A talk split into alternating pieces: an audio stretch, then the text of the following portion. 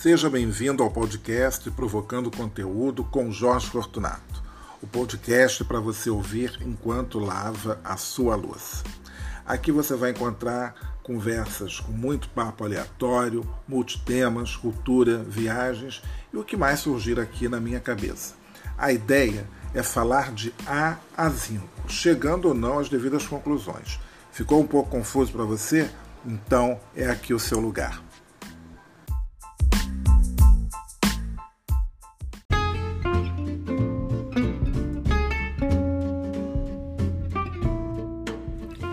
Mais uma vez, seja muito bem-vindo ao podcast Provocando Conteúdo com Jorge Fortunato. E aí, muito frio, quem está aqui no Rio de Janeiro está realmente passando um perrengue com esse frio. Bom, não é fora de época, porque a gente evidentemente está em pleno inverno, no início né, do inverno. O inverno se instalou aí tem um pouco mais de uma semana, mas essa semana começou muito fria. Para ser bem sincero, já na semana passada eu já estava sentindo frio. Talvez até antes, né? Porque todas as noites eu durmo de cobertor. Já falei várias vezes que eu moro numa esquina e aqui entra um vento muito forte. Então o apartamento fica gelado e eu morro de frio sempre.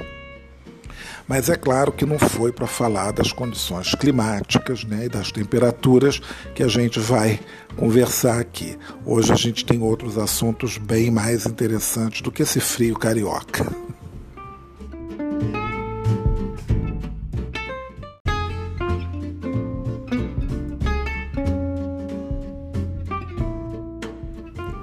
Eu queria hoje trazer para vocês uma lembrança que eu tive, ah, se eu não me engano, eu acho que foi no último domingo.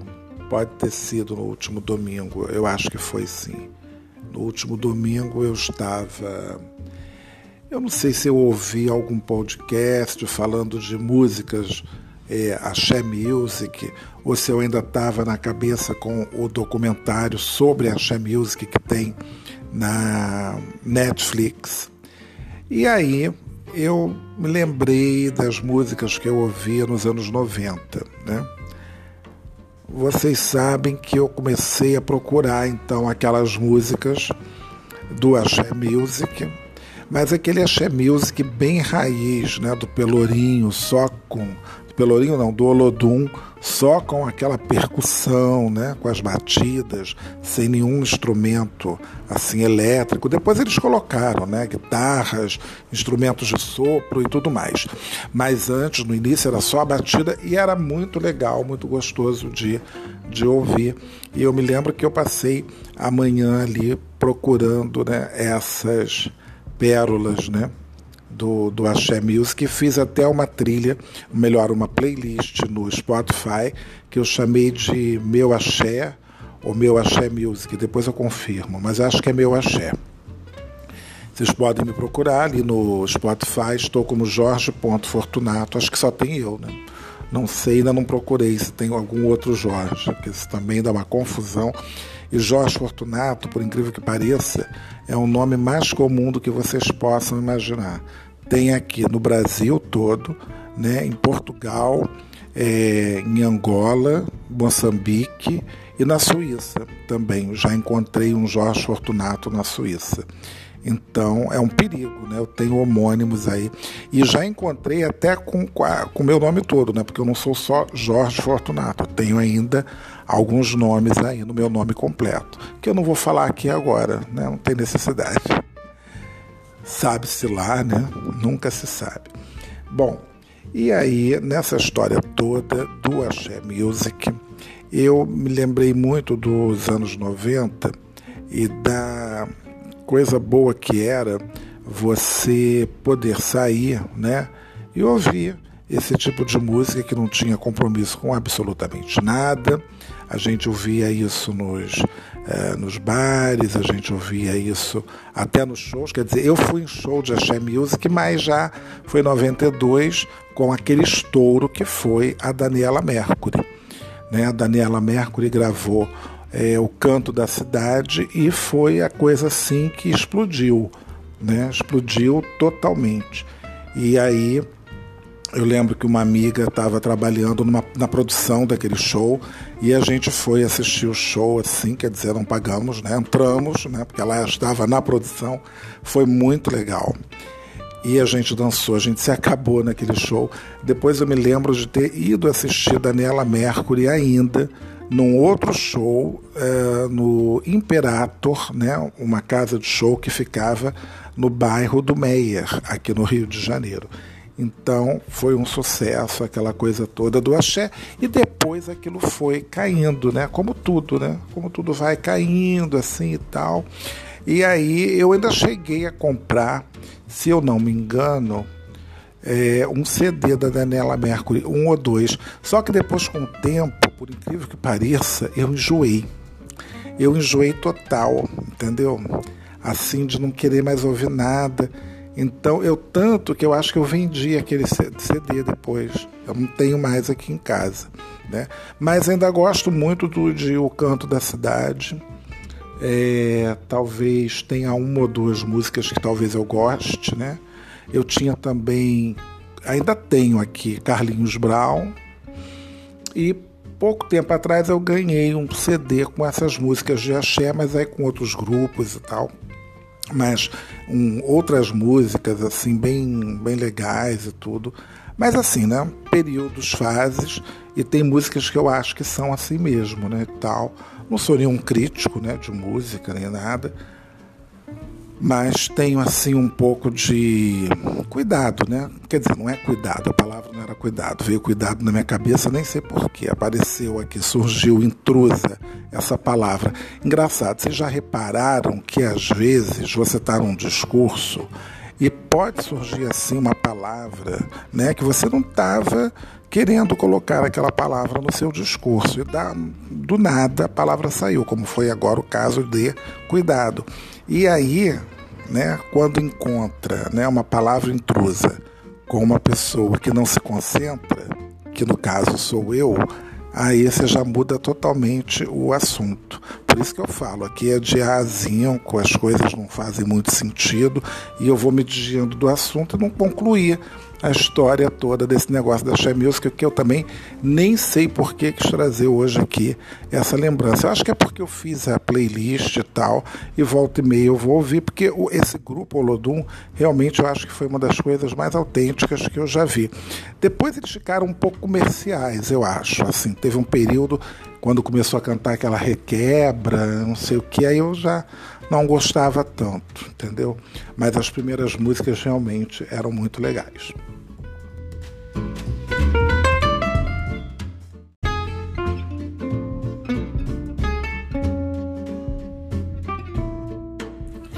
Bom, e da Axé Music a gente parte agora para um papo meio de é, novela.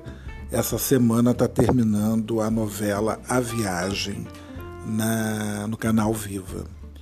E eu estou assistindo, eu acho que pela terceira vez, porque, bom, quando passou a viagem na Rede Globo em 1994, certamente eu não assisti, porque 1994 deixa eu ter uma boa lembrança dessa época. Eu acho que, eu acho não, tenho certeza, eu já estava morando sozinho, claro, há dois anos, e eu saía do trabalho e eu nunca ia para casa, claro, né? Porque eu ia. Uh, acho que o único dia que eu ia para casa, acho que era segunda-feira.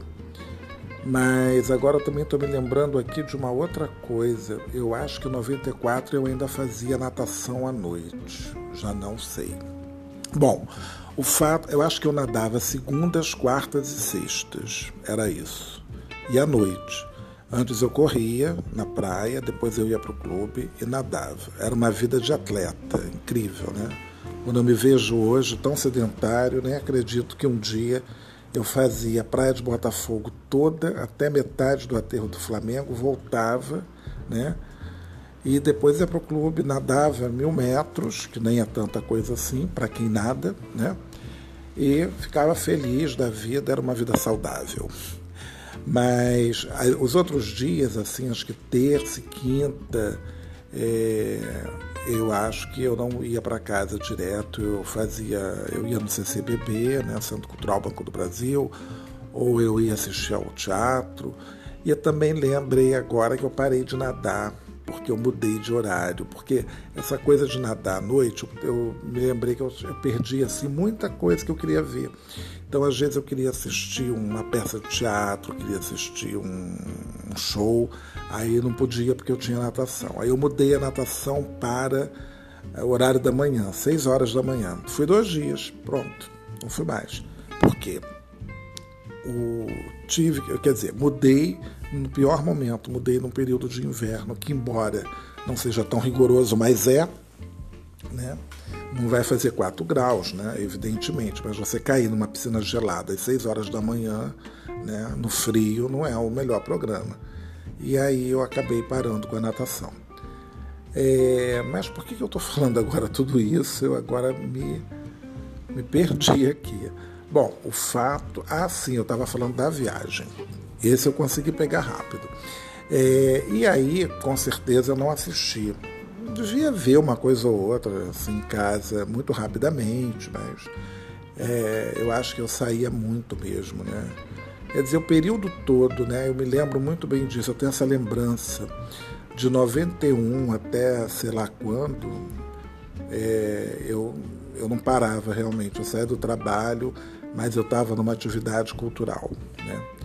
Então, todo dia então tinha um vernissage, tinha teatro, tinha show, ou se não ficar batendo papo à toa, sentado nas escadas do Teatro 1 do Centro Cultural Banco do Brasil, né, com uma galerota, né, como diz a Keila Melman, tinha uma galera que ficava ali sentado, falando sobre teatro e tudo, era, era divertido.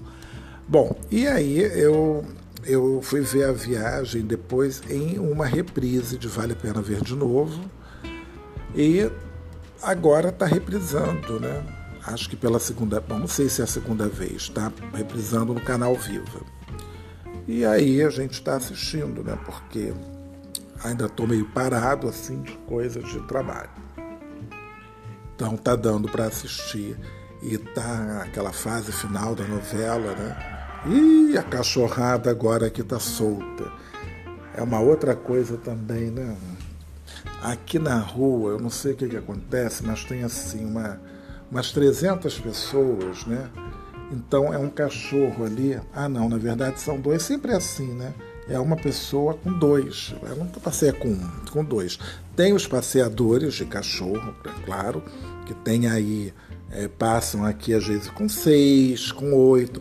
Mas curiosamente, esses cachorros são bem tranquilos até. Né? Eu já vi assim grupos de seis, de oito, e eles passam andando tranquilinho, ninguém late, assim, numa boa. Agora tem uns assim que são os pequenininhos, né? Geralmente de quem é, de quem mora sozinho. Eu sempre faço essa história e aí eu acho que o cachorro fica meio rebelde, não sei. Aí começa a latir, é um cachorro mínimo, pequenininho assim, late, parece que ele é o mais valente de todos. Bom, mas aí eh, a viagem está chegando no final e é uma novela que tem umas coisas assim. Bom, para quem acredita né, em vida após a morte, espíritos, etc., é um prato cheio. Eu confesso que sou muito cético em relação a isso mas eu assisto porque é divertidíssimo ver o uh, Guilherme Fontes, que faz o, o, Alexandre, né, que seria um, um, tipo um vilão, né, na verdade, e ele volta à Terra depois de morto, então ele começa a obsediar as pessoas. E aí, bom, tem umas cenas que são muito canastronas, né, do Maurício Matar, que eu acho, e aí todo mundo né, comenta e tal acaba sendo engraçado. E a gente acaba torcendo para o Alexandre sempre vir e alexandrar o personagem do Maurício Matar, porque de fato fica muito engraçado. E ele é perfeito, né? O, o Guilherme Fonte, eu acho que foi o melhor papel que ele fez na vida porque o Alexandre é demais. Tem uns memes, tem umas coisas. E eu assisto a novela fazendo comentários no Twitter. E o pessoal escreve, o pessoal que escreve, no, faz comentário no Twitter é muito criativo e a gente escreve umas coisas assim que depois acho que se reunisse daria um, um ótimo livro. E essa semana chega ao fim e eu também vou chegar ao fim com essa parada de ficar vendo novela porque dá um tempo, né? Dá um tempo fazer outras coisas, porque é naquele horário depois do almoço, assim, só que é um horário um pouco tarde, três horas da tarde. Aí eu paro para assistir, então não dá. Então, semana que vem tem que estar trabalhando com outras coisas, né? Bom, é, não sei se vocês notaram, a capinha do podcast mudou, tá bacaninha. Eu agora organizei, numerei, também legal, também, né? Antes de publicar, então tá lá numerado. Esse daqui está sendo o episódio, se eu não me engano, 29. Né? Então, continuem por aqui, ouvindo essas conversas aleatórias, né, de um cara que não se concentra muito, mas que está aqui para você ter o que ouvir enquanto lava a louça. Essa, essa daqui que é a proposta. Então, até a próxima.